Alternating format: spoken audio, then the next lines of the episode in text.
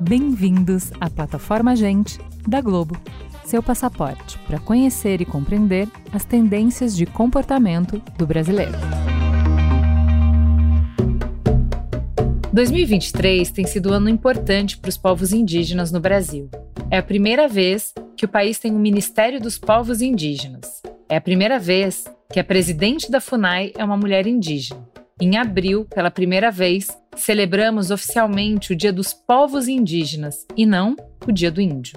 Em agosto, o Instituto Brasileiro de Geografia e Estatística, o IBGE, divulgou dados do Censo Demográfico 2022, que mostram que a população indígena no país cresceu 89% nos últimos 12 anos, totalizando 1,7 milhão de pessoas. Esse salto estatístico é explicado por mudanças na forma como o IBGE conduziu as pesquisas. Mas os números populacionais também refletem outras transformações que estão acontecendo no país. Nas eleições de 2022, por exemplo, tivemos um número recorde de candidatos autodeclarados indígenas e de deputados federais eleitos. Tanto nas artes plásticas quanto na música, vemos uma crescente onda de artistas indígenas ganhando destaque e reconhecimento nacional e internacional. Além disso, o avanço da tecnologia criou novos espaços para discussão sobre os povos indígenas e a necessidade urgente de compreender sua riqueza cultural e diversidade. A internet é a principal ferramenta para isso, com o aparecimento de vários influenciadores indígenas que questionam a hegemonia das narrativas de sua história e desfazem estereótipos centenários. Mas as vozes indígenas encontram novos espaços também em mídias mais tradicionais. Por exemplo, a novela Terra e Paixão da Globo marca a primeira vez que uma trama do horário nobre da emissora tem um núcleo indígena, trazendo para a tela da televisão essa representatividade tão necessária. Eu sou a Juva Lauer e no episódio de hoje reunimos um time incrível de pessoas indígenas para uma conversa sobre novos e velhos ativismos. Como eles estão moldando o futuro, desafiando preconceitos e construindo pontes de compreensão e respeito? Vem comigo para descobrir. Renata, seja muito bem-vinda ao Gente. Por favor, se apresenta para gente. Olá, eu sou a Renata Tupinambá, eu sou jornalista, roteirista, produtora, sou curadora adjunta do MASP, trabalho também com poesia. Para mim é muito bom estar aqui com vocês, compartilhando e escutando. Sensacional, uma voz lindíssima para podcast, Renata. Não sei se já te falaram isso. Eu tenho Originárias, né, que está indo para a terceira temporada. Exato. Ai, perfeito. Olha, a gente tem mais dois convidados que infelizmente não puderam estar com a gente ao vivo, mas mandaram suas respostas para participar desse papo. Para começar com Daniel Munduruku, que está envolvido com a luta e as causas dos povos originários desde os anos 90. Queria saber como você percebe a transformação dos objetivos e estratégias do ativismo indígena ao longo desse tempo. Como que você vê a ocupação do ambiente digital e redes sociais por essa nova geração? O que, que eles trazem para o jogo? Olá, pessoal. Eu sou o Daniel. Aliás, eu costumo me apresentar dessa maneira, né? Eu sou Daniel, um brasileiro nascido no Munduruku. E eu digo que eu sou um brasileiro nascido no Munduruku exatamente para lembrar que o Brasil ele é formado por uma diversidade cultural, linguística bastante rica, bastante importante, que ajuda inclusive a, na construção da nossa da nossa identidade brasileira. Bom, eu sou nascido no estado do Pará, o povo munduruku está presente no Pará, Mato Grosso e Amazonas minha graduação em filosofia, que é o meu primeiro curso de graduação. Depois, lá mesmo, eu acabei graduando também em História e Psicologia. Depois fiz um mestrado e doutorado em Educação na USP e um pós-doutorado na, em Linguística na Federal de São Carlos. Eu costumo dizer que a cultura humana ela é muito dinâmica. Ela precisa estar o tempo inteiro se atualizando para ela poder fazer jus ao, a, a, as, as demandas, as novas demandas que, que as necessidades né, de ser humano vai nos obrigando a, a desenvolver. Então, os povos indígenas têm é, mostrado, têm demonstrado isso ao longo da sua trajetória, ao longo da sua história, que sabe fazer essa atualização permanentemente. O povo indígena é o único povo, único movimento social no Brasil que existe desde 1500 né?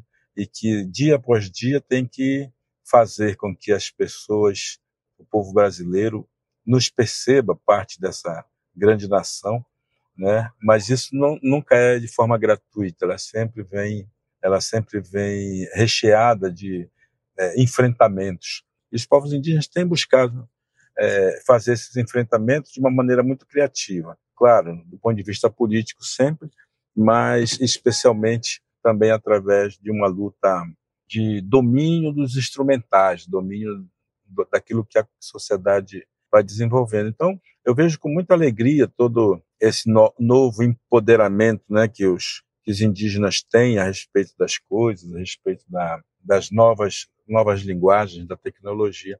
Tem gente que acha isso ruim, mas eu não acho não, eu acho isso bom, porque mostra justamente que nós estamos cumprindo com a nossa sina, né, que é de fazer com que a nossa cultura sobreviva, apesar dos pesares apesar da perseguição, apesar dos maus tratos, apesar da negação, apesar do esquecimento, apesar de tantos pesares, a gente continua sobrevivendo. Então, eu vejo que a juventude indígena está dominando essa linguagem, está dominando as, a, a, tecnologia, está usando as redes sociais como uma forma muito, muito criativa e salutar né, de, de trazer os seus pensamentos para a sociedade brasileira como um todo. Portanto, para mim, eu acho muito legal, muito importante e muito necessário fazer esse encontro né, com essas novas linguagens. A gente deixa de ser indígena por conta disso? Claro que não. Claro que não, porque ser indígena é uma condição que é dada para a gente pela nossa ancestralidade, pelo nosso pertencimento ancestral. Isso não é um celular de última geração ou uma conexão à internet que vai tirar da gente isso. Puxando a Catumirim, a tecnologia possibilita que as vozes indígenas alcancem novos públicos. A Catu, por exemplo, ganhou notoriedade quando publicou um vídeo levantando a hashtag Índio não é fantasia no carnaval de 2018. Então, a gente quis saber qual papel que as redes sociais têm hoje nas conversas sobre os povos originários. Oi, gente, tudo bem? Eu sou Catumirim, sou rapper indígena do povo Boi Bororo, ativista das causas indígenas e também sou a pessoa que fomentou aí a hashtag Índio não é fantasia, foi uma hashtag de 2018, foi uma hashtag para denunciar o racismo que existe através da fantasia de índio. E a internet, cara, ela foi muito importante para fomentar isso, né? Hoje em dia, tudo que a gente faz pela internet, a gente aprende coisas pela internet, a gente tem os ativistas aí digitais. E aí, quando a gente fala de povos originários, é muito interessante porque na internet a gente consegue decolonizar esse pensamento, é, que a escola, na verdade, fomentou né, pensamento errado, colonial, estereotipado dos povos indígenas. E nós somos os protagonistas das nossas vidas. Então, pela internet a gente tem voz e a gente expande mais esse conhecimento que foi negado, né, para a sociedade. As aulas de história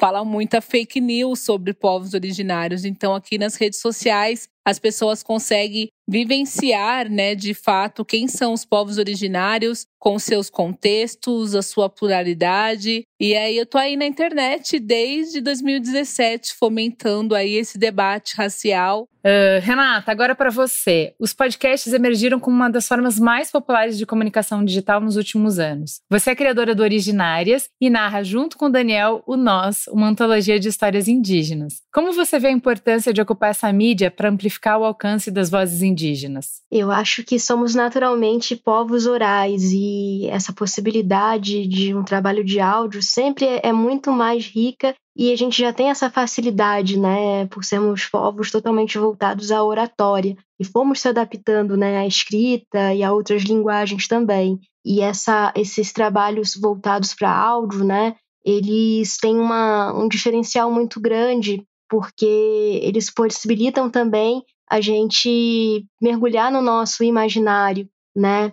A gente pode estar tá falando de qualquer lugar, de uma roda dentro da comunidade, dentro da aldeia, né? Como se faziam também e se faz muito ainda hoje, né? Os mais velhos, né? Aquela roda de conversa, tudo de uma forma muito orgânica, muito natural, até mesmo programas mais elaborados, né? Também editados com novas, né? Linguagens, né? E efeitos eu particularmente tive maior contato com esse entendimento de podcast por meio do programa de arte sônica amplificada que eu participei, é, junto com outras mulheres, que foi da onde surgiu a ideia do Originárias, né, um podcast de artistas e músicos indígenas do século XXI. E ficou sendo o primeiro podcast lançado totalmente, né, esses artistas e realizadores indígenas. Até então não tinha nada assim voltado, né, a, a, esse nicho, né? A gente vê, uhum. via muito, no caso, notícias indígenas, né? E outros também muito também das histórias, a cultura de um modo geral, mas muita coisa ainda né, a gente não via assim nos espaços e a busca dessa representatividade e dessa amplificação também de assuntos e das coisas que a gente deseja mostrar sobre nossas realidades, culturas, né, acho que, que ajuda demais. Eu sempre trabalhei com, com essa parte de áudio, né, há alguns anos, mas a gente não tinha esse entendimento de pensar, nossa, é um podcast, sabe? Era uhum, muito aquela uhum do áudio documentário. A experiência na web rádio indígena Yandê também foi bem especial. Essa web rádio indígena que fundei com outros dois juntos, né, comunicadores indígenas, que foi realmente um marco dentro dessa parte da comunicação indígena desses últimos anos, é, que foi passando por essas transformações, né? A gente sem, vem sempre assim é, de inspiração de outros projetos, né? A gente teve o programa de índio do Ailton Krenak, que inclusive uhum. aí acredito que seja o nosso próximo imortal da ABL, né? E é, é, impressionante a gente ver como tudo vai passando, sabe, pelas gerações e as transformações que vai tendo nesse cenário da internet, né? Porque a gente tem é, comunicadores que, que vêm de uma época e depois outra época, né? Aí vem outra geração e agora a geração que tá já é outra geração, né? A geração da Catu já é uma geração nova, né? Totalmente voltada ali à, à internet. A gente começou um gravador, né? Assim, e eu peguei só uma parte dos gravadores, já estava também inserindo as coisas na internet, né? E teve uhum. né, a geração do Juruna, né? Do, do próprio Mário Juruna aí, que gravava, né? E fazia vários usos, assim, desses áudios, né? Pensando também outras possibilidades. Tudo que a gente costuma fazer principalmente voltada à nossa cultura e identidade, está muito entrelaçado essa necessidade de passar às próximas gerações, sejam histórias ou outras questões também que envolvem né, os, os nossos povos e outros povos também. É, tem um, acho que das duas pontas a gente vê o áudio como ajudando a, a, transmitir essa cultura, esses valores, essas informações e essas identidades, né? De um lado, é baixíssima barreira de entrada, então um celular mais simples que você tiver, você já consegue fazer um podcast, você já consegue se comunicar como um rádio com, a, com auxílio da internet, né? Aquela rádio comunitária que, que existia e que sempre foi importante para pequenas comunidades, com a internet ganha um alcance muito maior conectando aldeias globais, né? Aldeias de todos os, todas as, entre aspas, falando no, no, no dialeto jovem, né? Eh, Sim. A gente como tribos diferentes, né? A gente, se hum. eu tô uhum. dentro de casa, eu vou encontrar a, a, é, o grupo de pessoas que eu consigo conhecer e conectar. Agora, também, por outro lado, é, essa coisa da voz que vai te acompanhando, que, que é um pouco mais imersiva, que ao mesmo tempo é mais emocional, emocionante do que só um texto, porque a voz vai carregando muitas sensações, vai carregando muitas memórias, vai carregando, né, imprime muito mais afeto e conexão do que só o formato de texto, mas ao mesmo tempo, em relação a vídeo, ela não pede que você pare. Então é legal assim podcast para contar essas histórias, porque abre outras outras possibilidades, né? É verdade, porque tudo que a gente imagina e, e, pensa é um pouco também igual ao sonho, né, que a gente tem, né, das imagens que vão se formando na nossa mente, que vêm de memórias afetivas, que vêm de lembranças, que vêm da nossa construção de mundo, né, e leitura de mundo também. E isso está tudo muito pautado também dentro do nosso, nosso olhar cultural, né, da nossa formação enquanto indivíduos, né, socioculturais. E isso é impressionante, para cada um vai vir de um lugar, para ninguém é exatamente igual, porque todo mundo vai né, é, trazer essa materialidade dentro do pensamento, dentro dessa, dessas imagens, desse conjunto de imagens que vão se formando por meio também do áudio, mas ao mesmo tempo, às vezes não é necessário pensar uma imagem, né, também, né, é, às vezes não é uma construção de uma imagem, mas é, vai mexendo com outros sentidos também, né, acho que isso que é, que é mais forte, assim nas nossas culturas a gente tem uma relação muito forte com o som, né? A gente entende o som ali é, muitas vezes como um sopro da própria essência daquilo que a gente é. Dentro disso uhum. é o som, a nossa voz não é uma coisa humana, né? O ar ele entra por nossas cordas vocais e, e ali produz um som, ali tem todo o um entendimento de como esses elementos também, né, como se a gente fosse um instrumento, sabe? É algo muito Ai, assim bonito. bonito. É, sim. Então é, a gente tem esse entendimento que o som não é algo humano, ele vem de, né, de uma outra essência, juntado a esse elemento que é o ar. E aí, nas nossas cordas vocais, ali como né, um instrumento, a gente está aqui falando, né?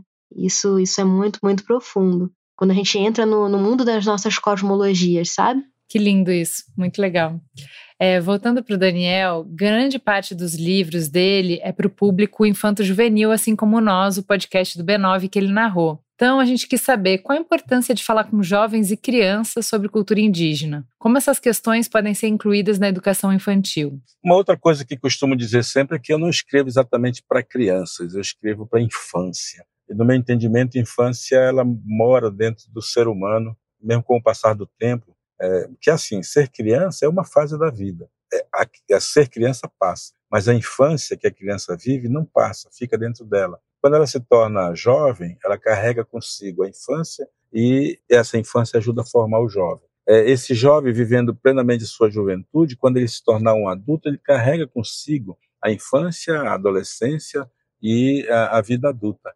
E se o adulto for pleno, ele vai chegar a ser velho, carregando consigo a experiência da criança, da infância, portanto, a experiência da juventude, da adolescência, a experiência de ser adulto que vai completar o seu lugar no mundo, vivendo a última fase da vida, que é a velhice. Essa é a coisa mais natural do mundo. Agora, obviamente, a sociedade que a gente vive é uma sociedade que divide as coisas, né? divide as ciências, divide os conhecimentos. Então dá a impressão que um sabe uma coisa que o outro não sabe.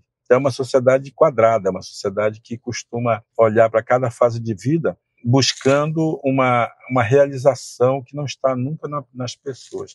Então, tendo isso em mente desde sempre, né, eu percebi que escrever para esse público infantil, né, esse público de crianças, eu poderia atingir também a infância que está dentro do adulto. De modo que, estrategicamente, eu costumo dizer que eu escrevo para as infâncias, porque escrevo para o adolescente, escrevo para o adulto, escrevo para o velho, é, mesmo que esteja numa linguagem aparentemente infantil, que é um segmento mais fragilizado dentro da sociedade brasileira. Portanto, as atenções dos adultos também estão voltadas para, para as crianças. Por isso, é, os pais que muito se, se entregam na formação de seus filhos, eles costumam acompanhar as leituras dos filhos.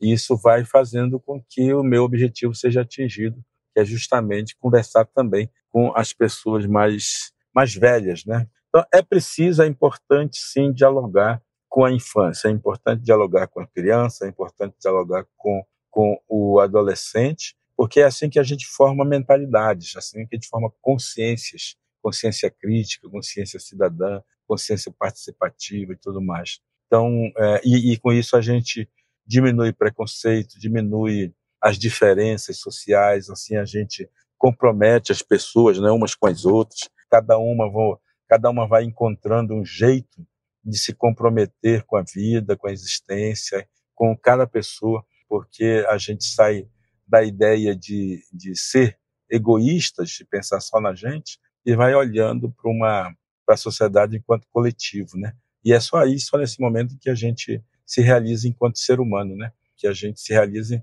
enquanto coletivo.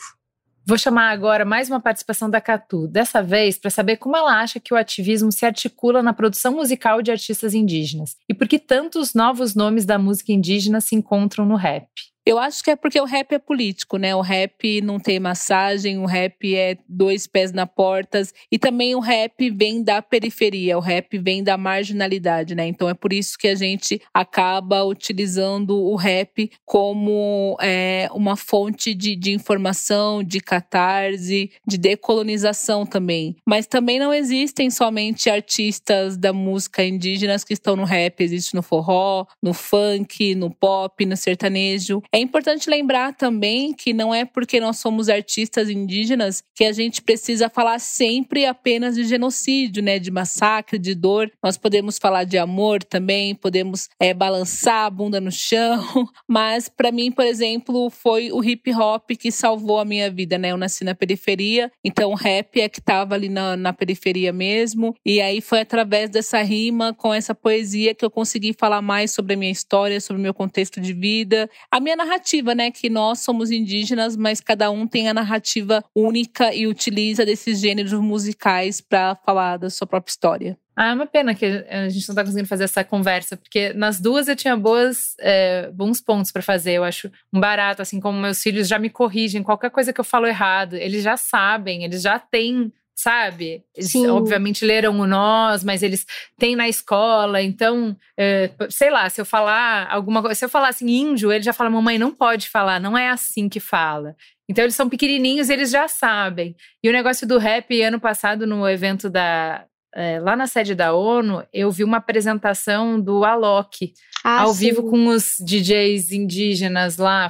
Gente, foi muito bonito, foi muito impressionante. Todo mundo ficou assim, sabe, muito impactado. Eu acho que é isso que você falou, traz uma riqueza de outras referências, de outros significados, traz uma outra camada, envelopa com outra camada, né? Sim, por meio da rádio, quando a gente fundou a web rádio, né, é, em 2013, a gente começou a receber conteúdos indígenas de todo o Brasil, né, de músicos, de artistas. Até então, muitos estavam isolados ainda também. A gente tinha o Bru Uhum. MCs aí, né, o primeiro grupo de rap indígena do Brasil, já há alguns anos, tentando ganhar espaço e, e mostrando o seu trabalho Uhum. mas a gente estava vendo o surgimento de novos artistas, né? Então a gente começou a fazer as primeiras listas na, na internet também, divulgando o conteúdo desses artistas.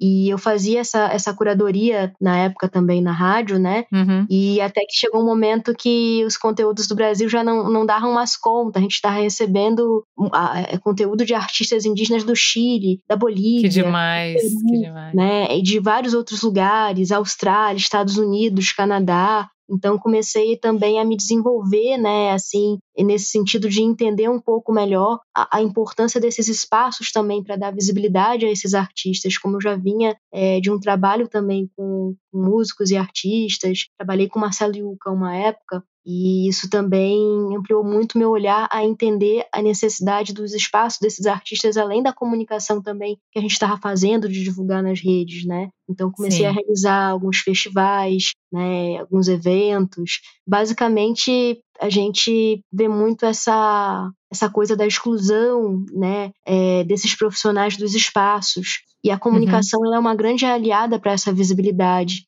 E esse projeto mesmo do Web Rádio, ele, ele foi muito especial, assim, ele pegou, assim, uns anos, assim, que tava uma transição, sabe? E agora a gente já tá em outro cenário, né? Tem vários projetos também de comunicação, mas é, é muito interessante quando a gente pensa, por exemplo, década de 90, 2000, e agora, esse cenário que a gente tá, né? Eu Uhum. ainda, que desde 2004, mais ou menos, né, que eu comecei a trabalhar com comunicação, na adolescência ainda, né? Então vi essas mudanças também com a internet, esse cenário de influencers que hoje é impressionante. A gente não tinha YouTube, não tinha essas, né? Era tudo muito Sim. diferente, né? Então é, é fantástico ver que com o tempo, né, um pouco do trabalho de cada um, das muitas mãos que foram construindo também esse caminho para visibilidade por meio de vários projetos, e, e, ver agora um cenário assim é, de tantas coisas novas, de tantas possibilidades. É, já que você está falando disso, em 2023 a gente teve alguns momentos importantes, né, para música indígena. Por exemplo, eu tenho aqui na pauta a participação do Caê Gajajara no Festival do Futuro e de Brisa Flow no Lollapalooza. É uma coisa que eu acho muito assim, eu fico muito feliz e orgulhosa.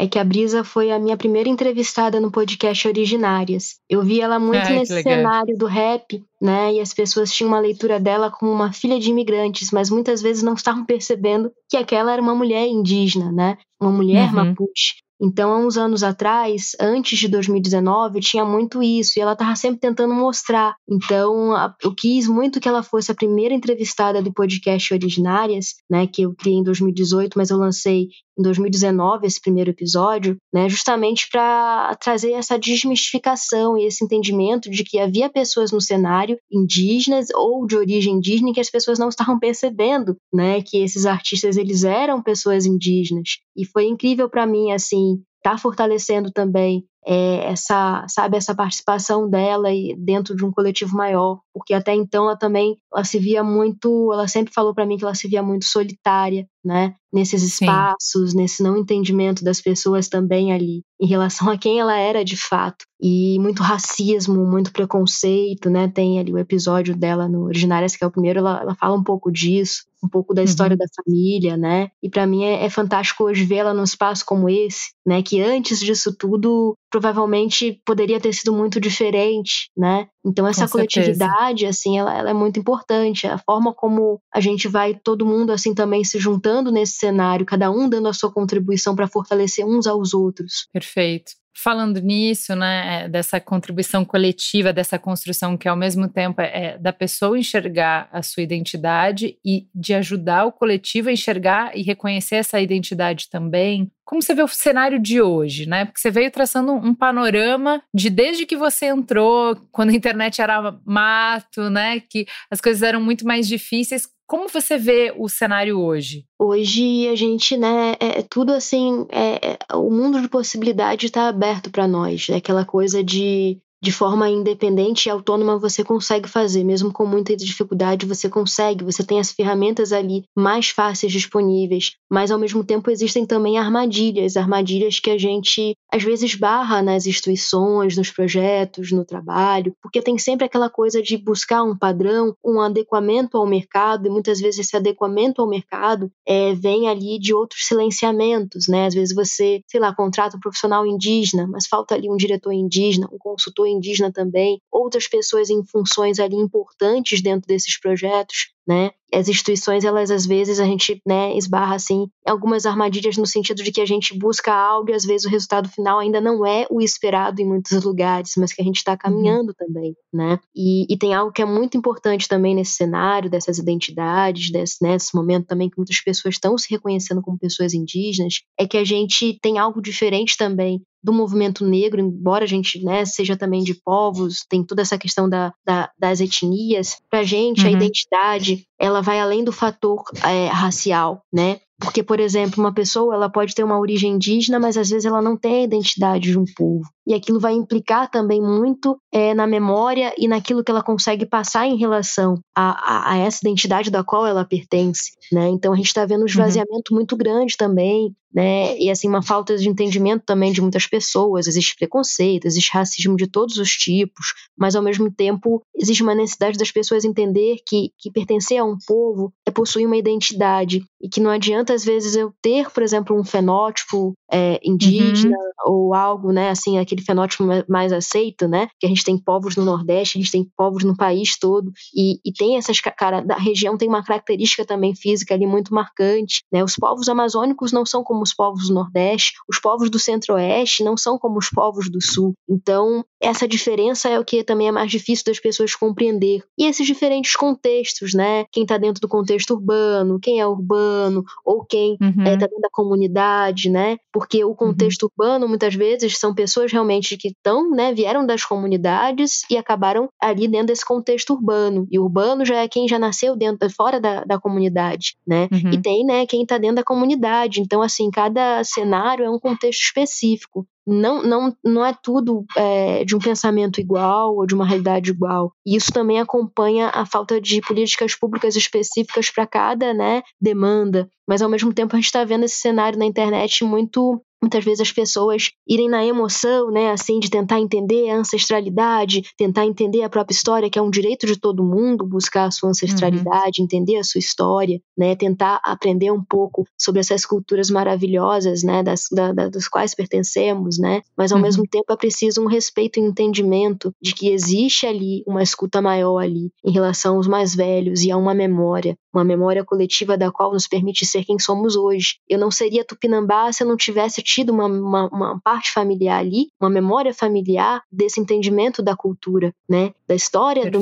da, da, minha família, né? Da, das práticas culturais. Isso que me permite uhum. ter um outro olhar em relação ao mundo, um outro sentimento em relação às coisas. Essa identidade é o mais importante. Ela não pode ser algo superficial, não tem a ver com, com pintar o, o rosto ou colocar um cocá, mas com uma forma que a gente está lendo esse mundo de acordo com a nossa formação cultural, da nossa identidade. E isso é muito valioso. Perfeito. Eu queria só explorar um pouco do que você falou, de que às vezes, embora a gente tenha muitas possibilidades e, e muitas oportunidades, às vezes a gente esbarra em alguns obstáculos. E aí você fala poxa, às vezes você tem um projeto que quer narrar, quer falar da cultura indígena, quer falar de povos indígenas, mas aí o diretor não é. Então, queria que você explorasse um pouco disso, assim, onde que a gente ainda está patinando? O que que falta a gente ainda melhorar? O que que a gente precisa entender melhor? Por exemplo, é aquela coisa de você dar o protagonismo, mas nem sempre dá exatamente o poder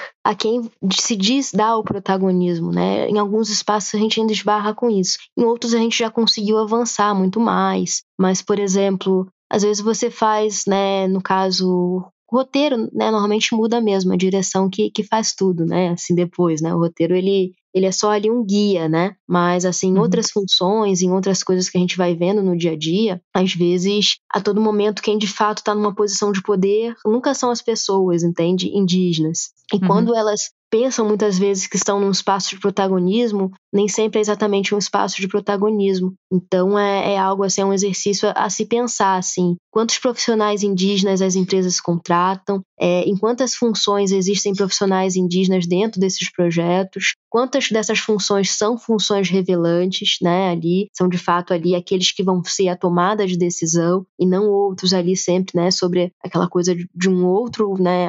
Avaliar que não é um, é um não indígena ali para avaliar às vezes um conteúdo indígena, né? Então assim é muitas camadas, é muitas coisas, né? a se pensar, a se trabalhar, a escutar, e a esse entendimento mesmo, assim, né? Porque é algo é, desde eh, em 88 que se mudou um pouco dessa relação a partir da Constituição uhum. brasileira, né? Sim. Antes de 1988 havia aquele olhar da tutela e isso ainda é uma coisa que nos atravessa de muitas formas nos espaços né? Aquele olhar da tutela do Estado, aquela coisa, tem uns termos engraçados que às vezes as pessoas falam, ah, colocar o indígena embaixo do braço, né? Não é tipo uhum. ali todo mundo lado a lado, é tipo, né, tem não posso dizer um olhar romântico, né? Existe um olhar muito romântico ainda em relação à população indígena, embora a gente já veja muita evolução nesse sentido de quebra de estereótipos, generalizações, muita gente já está consciente de muita coisa, mas é, é, muita coisa, é muitas camadas, existe ainda muito romantismo em, em muitas coisas, assim, que, que, muitas vezes as pessoas nem imaginam. Às vezes é muito sutil, entende? Entendi. Às vezes é, é um personagem específico, ou a forma como aquele personagem fala. Às vezes a gente vai parar num espaço televisivo ou algo assim, e aí uhum. né, tem todo ali é, um cuidado, tem todo ali né, uma, um aviso, mas às vezes um diretor né, ou um autor né, de alguma produção não vai ter essa sensibilidade. Né? E ali, Sim. por mais que o profissional indígena faça o esforço de mostrar a, a forma mais respeitosa que as coisas podem ser, uhum. não costuma ser assim dependendo da instituição ou da empresa, né? Então isso é muito delicado, né? Assim, é aquela coisa de uma representatividade, mas será que é uma representatividade mesmo? Como estamos sendo de fato é, retratados, né? Será que não, não tem muito, em, em, muitos desses lugares ainda vestígios desse olhar romântico, ah, né? Entendi. Na tentativa de incluir, às vezes a gente distorce, né? É, é uma inclusão distorcida, não representa é, a realidade ou na, em plenitude o que a gente está querendo, as histórias que a gente está querendo contar. Sim, e isso é, é, é, delicado, assim, porque existe um esforço muito grande de todos os profissionais indígenas. Mas é nesse momento uhum. que a gente se encontra nas armadilhas de você tem que fazer o trabalho, mas ao mesmo tempo, por mais que você se esforce para fazer da melhor forma possível, às vezes tem alguém ali que não, não, não escutou ali, né, da uhum, forma mais respeitosa uhum. que as coisas podem ser feitas. Entendi. Faz todo sentido. É, eu vou para Catu de novo, a luta pela terra e a preservação cultural são temas importantes para músicos indígenas, mas também há uma busca por poder falar de outras coisas, pautas LGBTQIA+, e da periferia também aparecem no seu trabalho. Qual a importância da interseccionalidade no ativismo e na arte indígena, Catu? Eu sou uma mulher indígena, mas também sou uma mulher lésbica, uma mulher periférica, e essa interseccionalidade aparece nas minhas músicas, né? Porque não tem somente a vivência indígena, né? É, os jovens indígenas também sofrem por homofobia, lesbofobia, transfobia, porque tudo isso veio da, da colonização, né? Tudo isso veio dessa violência cristã. Então a gente falar sobre isso também é muito importante para decolonizar esses espaços dentro da comunidade indígena, fora da comunidade indígena e falar que nós estamos presentes, né? Porque ainda existe isso no imaginário coletivo de que indígenas são tudo heterossexuais, que não existe indígena gay, não existe indígena lésbica, isso é uma mentira, né? Essa é uma mentira cristã, é uma mentira que está no inconsciente coletivo e por isso que as nossas artes é tão importante também falar desse contexto. Eu sempre falo que quando eu escutava rap indígena, é, eu escutava falando de outra narrativa que não era minha. Então por isso que nas minhas letras também fala sobre o amor entre mulheres, também fala sobre ser sapatão com muito orgulho, porque é isso, né? A gente tem orgulho de, de ser indígena, mas também tem orgulho de ser uma mulher lésbica. Já que a gente estava falando de novela, o Daniel está participando como consultor e ator da novela da Globo Terra e Paixão. A novela das nove é um dos produtos de entretenimento mais consumidos do país, alcançando um público amplo e diverso. Como será que ele avalia esse trabalho para que a cultura e a diversidade indígena sejam mais compreendidas e valorizadas? Bom, eu não caio muito na ilusão de achar que minha participação numa novela vai mudar o mundo, vai mudar qualquer coisa nas pessoas, né? Eu não sou muito iludido com relação a isso, porque entendo, entendo desde sempre que é, a gente tem que usar os instrumentos que são, nos são proporcionados num determinado momento da vida. E, e é exatamente isso que eu estou fazendo. Fui convidado, sim, para ser o consultor da novela das nove, depois fui convidado também para assumir um personagem dentro dessa novela. Agora, é um personagem dentro de um universo narrativo muito grande. Né? Portanto, a nossa participação é uma participação, embora importante, embora seja uma participação efetiva na, na trama que se desenvolve, a gente sabe que é, nós somos ali também um núcleo é, de pessoas, de atores indígenas que podem contribuir muito para melhorar o olhar da sociedade brasileira com relação aos nossos povos. Então, o meu, o meu objetivo é, como sempre foi, um objetivo pedagógico. Né? Eu estou ali, eu costumo dizer que eu sou um educador, né? um educador que atua, que está atuando, e um ator que educa. Portanto, a minha postura é a postura de quem educa. É assim que eu tenho me comportado e tenho visto assim com muito bons olhos e, e, e, e por onde eu passo o carinho que as pessoas têm né, pela novela como um todo, mas em especial pelo núcleo indígena que eu represento ali. Tem sido uma, uma experiência muito legal e eu tenho gostado muito de participar, né? E, e é claro, tenho certeza que isso pode dar maior visibilidade à temática indígena como um todo e ao meu trabalho de uma forma muito particular. Renata, você foi uma das curadoras do primeiro Festival de Cinema e Cultura Indígena realizado em Brasília em 2022. Qual é o panorama das produções cinematográficas por povos originários no Brasil? A gente tem uma diversidade muito grande de idades, de gêneros, de regiões, étnica. Tem muita coisa potente sendo produzida, principalmente no universo dos documentários, né? Que é onde né tá mais assim destinada a maioria das produções indígenas hoje. Embora está crescendo muito também dentro dessas produções histórias, curtas metragens, né, de histórias entre aspas de ficção, muitas vezes voltadas à cultura, né? A gente tem aí o coletivo de cinema dos Funiô que está aí produzindo muita coisa legal, muita coisa diferente e muitas coisas no idioma, né, IAT. Tem o, os realizadores, né, ali a Associação de Realizadores Indígenas de Mato Grosso do Sul, que vem também com um pioneirismo muito forte dentro de uma metodologia indígena de cinema e também na forma de edição, né, em, todo, em toda ali a, visão em relação ao cinema e essas produções, trazendo muito da realidade é, do povo Terena, Guarani Kaiowá e outros ali em Mato Grosso do Sul. Então, assim, eu acho que, que a gente está em um cenário muito bom. Tem já um grupo também de mulheres indígenas cineastas que está se fortalecendo cada vez mais. As mulheres estão se destacando. Temos a Graciela Guarani aí, a Olinda Muniz, né, Tupinambá também, grandes cineastas indígenas aí representando principalmente as mulheres indígenas, e isso é incrível. Sensacional.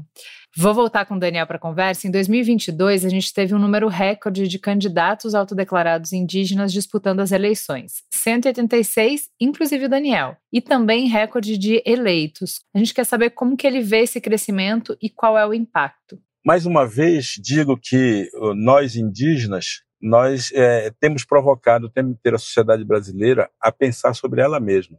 Porque é, nós fomos tanto, por tanto tempo esquecidos ou ou relegados a uma parcela da sociedade quase invisível. É, mas nós sempre estivemos presentes em todos os momentos. Hoje em dia, é claro, essa abertura acontece de uma forma muito mais efetiva né, e muito mais é, visível por conta das redes sociais, inclusive. Né? Olha a tecnologia fazendo seu papel. Né? Por conta da tecnologia, nossa gente ficou mais visível. E como ela soube usar muito bem essas redes sociais, ela acabou percebendo que é possível também a gente ter alguma influência dentro da sociedade através da política, da política institucional. Porque vocês sabem que é, nós fazemos política o tempo todo. Né? O ser humano é um ser político. Político é arte de relações, é arte de conversar, é arte de convencer, né? é arte de debater. Né? Política não é, é como querem fazer a gente acreditar que é um lugar de gente corrupta ou de gente é, é, de má fé e tal. É claro que os exemplos que nos, nos são apresentados quase nos, sempre nos levam a acreditar que política é esse lugar ruim, onde pessoas boas não entram. Né? Não é bem assim que funciona. Aliás, é bem assim que funciona porque assim nos convenceram. Mas acontece que é no âmbito da política institucional que as mudanças acontecem né, que as leis são aprovadas, que as coisas boas e as coisas ruins para toda a população, elas vão sendo aprovadas ou não. Ora, o povo indígena é uma parcela da sociedade e nós nunca tivemos representantes é, ali dentro de um, com um número é, significativo. Nós tivemos um único representante indígena dentro da Câmara Federal nos anos 80. E agora, 30 anos depois, né, é que é, 30, 40 anos depois, né, é que os povos indígenas começaram a, a convencer a sociedade que é, é, importante que eles estejam ali. Né? E eu fiquei muito feliz também de, de participar desse certame, né, porque é, é disso que se trata, ser bem votado até, mas infelizmente eu não tive a alegria de ser eleito. Né? Não posso considerar isso ruim, embora também achasse que eu, eu poderia ter alguma alguma chance real né, de ser eleito. Não fui, mas outros parentes foram, e para mim isso já é uma coisa gratificante. Então, eu, eu vejo com muito bons olhos a participação indígena nas questões políticas partidárias e institucionais.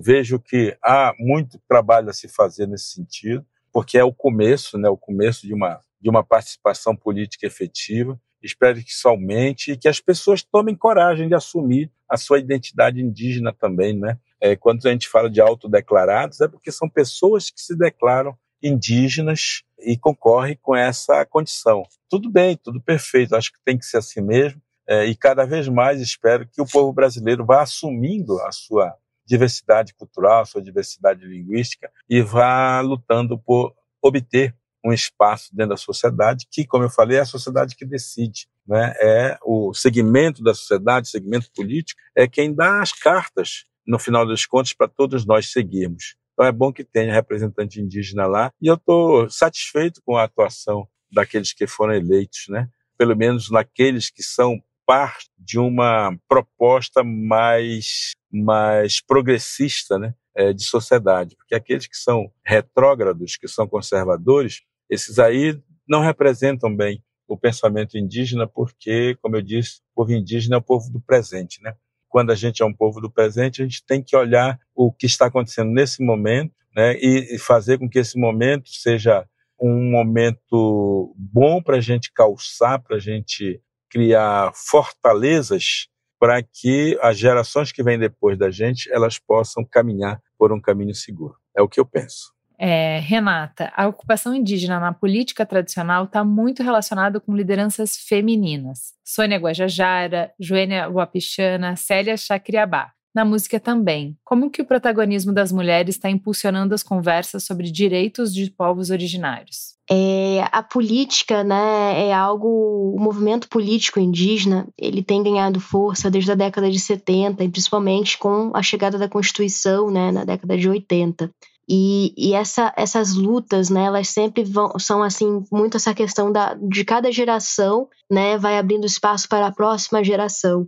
E acho que é incrível também esse cenário tão forte da presença das mulheres indígenas nessa retomada de palavra, de lugares de espaço, apesar da gente viver num sistema muito patriarcal. Quando eu digo um sistema muito patriarcal, não estou me referindo às nossas culturas, embora a gente tenha culturas matriarcais, patriarcais, matrilineares e de todas as formas, né, assim, de organização, mas desse patriarcado que vem, né, com essa outra sociedade também, né? E essa questão também muito voltada à interferência das igrejas também em muitas comunidades, né? E no modo de vida e no modo de organização social e ainda existe muita invisibilidade sobre muitas pautas das mulheres indígenas, mas que o principal é o entendimento da mulher indígena como aquela que está à frente também da luta, né, e que cuida de toda a comunidade, principalmente as matriarcas. Uhum. A gente tem dentro da nossa cultura muito forte essa questão de matriarcado também. Quando falo nossa cultura, a minha cultura é tupinambá, né? Uhum. E isso é essencial também para muitas questões que, que são diferentes também, né, em outros universos. E dentro dessa toda essa movimentação que tá, acontece em Brasília já há anos, né? Isso foi ganhando cada vez mais força nesse cenário com a internet também. A internet ela, ela mudou muito muita coisa para nós em muitos setores, porque foi o momento que a gente saiu de um espaço mais privado para um espaço público. Né? Antigamente a gente dependia muito dessa coisa dos jornais, esses jornais aí, né, a televisão, né, a grande imprensa, e nunca a gente conseguia mostrar de fato muita coisa, nem se conectar tanto assim como a gente consegue se conectar hoje com parentes, né? A gente chama de parentes, né? Outros indígenas é, do Brasil e do mundo todo, também facilitando muito essa essa junção, essa questão política, a cosmopolítica, né? Porque a gente tem essa política indígena, que é a política tradicional que vem de acordo ali com, o sistema, né, de cada povo e comunidade, e tem essa política que, né, muitos estão adentrando, né, que é essa representatividade dentro do Congresso Nacional, né, que foi um espaço sempre tão tão difícil, né, mas que com a organização do movimento indígena se fez possível a presença ali tanto da Joênia, né, primeiramente como a primeira deputada mulher indígena, né, anteriormente só tinha tido Mário Juruna, né, e muito, muitos anos depois foi eleita a Joênia, mas por muita organização do movimento indígena de Roraima também, uma construção muito grande. Ela se preparou a vida toda para conquistar esses espaços, Imagina você, desde jovem, tá ali passando por várias etapas, desde o estudo, né, a parte acadêmica, apesar das dificuldades. E isso é muito emocionante, assim, você vê hoje uma pessoa como a Sônia ali com o ministério, uma pessoa como a Joênia, e isso é tudo uma construção que de muita luta, assim, né? Nada foi dado de graça, né? E mesmo quando algo vem, né, a gente também ainda se sente impossibilitado de muitas coisas, porque embora exista o protagonismo, ele ainda é cerceado de muitas formas diferentes. Então é uma luta constante todo dia para exercer esse direito, para estar no espaço que conquistou também por direito. Então, imagine só. Muito bom. Ó, para encerrar nossa conversa, eu queria ouvir a visão do futuro de cada um dos nossos convidados. Quais são suas esperanças e objetivos para a próxima geração de influenciadores, artistas e ativistas indígenas? Vocês acham que eles vão poder usar suas vozes para tratar de outros assuntos que não somente as questões indígenas?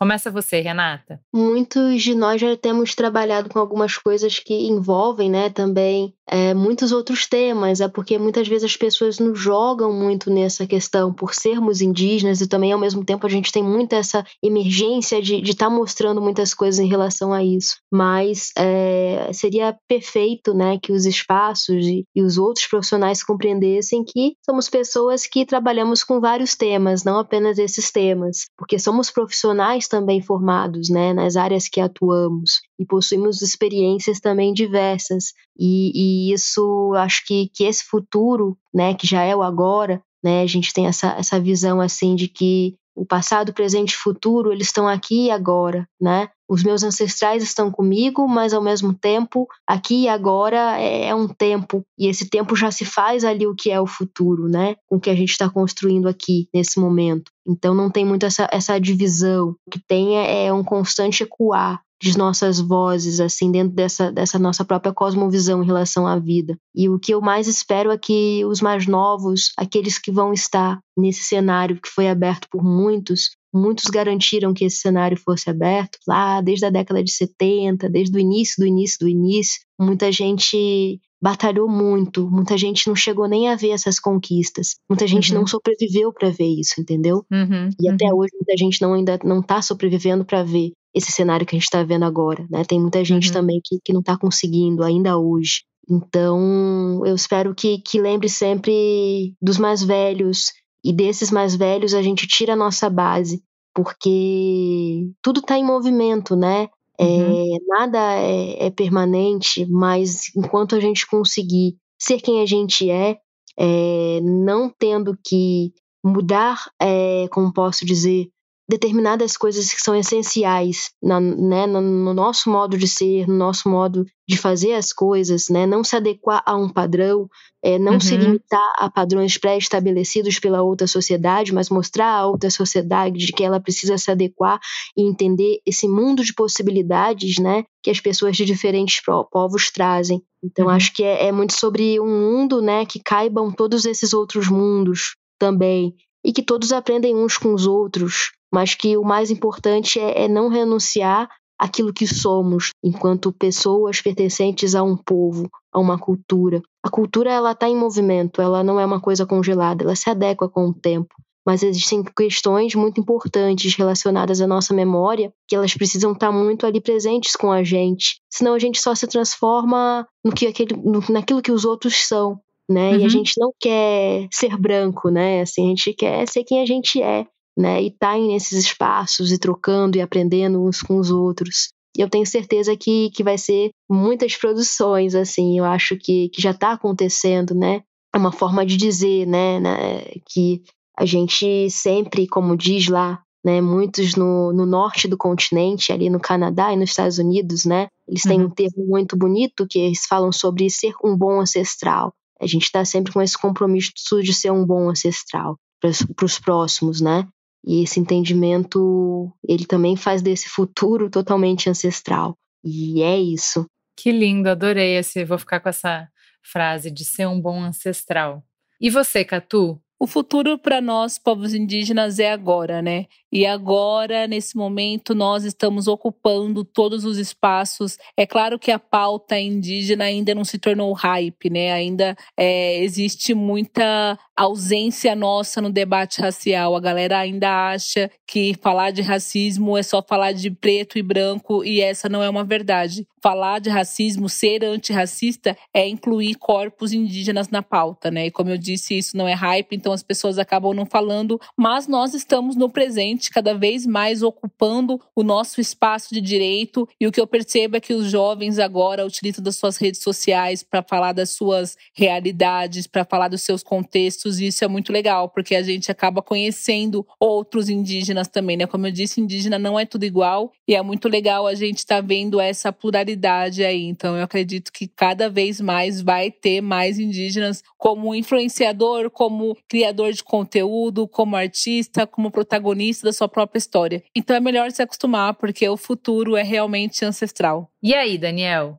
Vocês sabem que uma das coisas que o futuro, ou o que vem pela frente, nos impõe é sermos mais criativos, porque o certo seria olhar para trás, perceber aquilo que não deu certo, aquilo que é, confundiu, aquilo que não está sendo bom e fazer direito, fazer diferente, não é? Por exemplo, na questão ambiental, a questão ambiental é um ótimo exemplo disso, porque é, nós estamos destruindo a nossa própria casa, a nossa própria mãe, a nossa mãe terra, o lugar que nos acolhe. É, nós estamos destruindo. E, e, se a gente não, não se der conta, se a gente não começar a pensar de uma maneira diferente, é, uma, uma maneira mais proativa, a gente corre o risco mesmo de continuar reproduzindo reproduzindo a coisa ruim, né? essa destruição ambiental toda. Então, ou seja, a gente destrói a nossa própria casa, é, o nosso próprio lar, não é? Então, é, eu quero crer que a presença indígena é uma presença importante porque vai ajudar a, a, a gente a, a dar uma resposta mais efetiva para esse mundo que a gente vive. Só para concluir, eu diria assim que nós temos que pensar né, que a, a, nossa participação indígena ela é uma participação que é importante né, na, na busca de respostas, porque os indígenas fazem isso há muito tempo. Né, e fazendo isso há muito tempo, a gente tem é, um know-how né, para poder ajudar a, a sociedade como um toda a, a, a, construir respostas mais criativas a esse problema ambiental que a gente está vivendo, certo? Acho que é isso. Muito obrigado e um abraço a todos. Queria agradecer muito, Catu, Daniel e Renata, por essas reflexões tão ricas, por expandirem o nosso mundo. Obrigada e as portas do Gente estão sempre abertas para vocês. Obrigada. Gente é onde tudo começa. É o ponto de partida. Gente é matéria-prima para criar algo novo e relevante. Uma fonte de conhecimento viva que revela comportamentos, histórias e tendências. É inspiração. Sua próxima grande ideia começa com Gente, a plataforma de insights da Globo. Para conhecer mais, acesse gente.globo.com.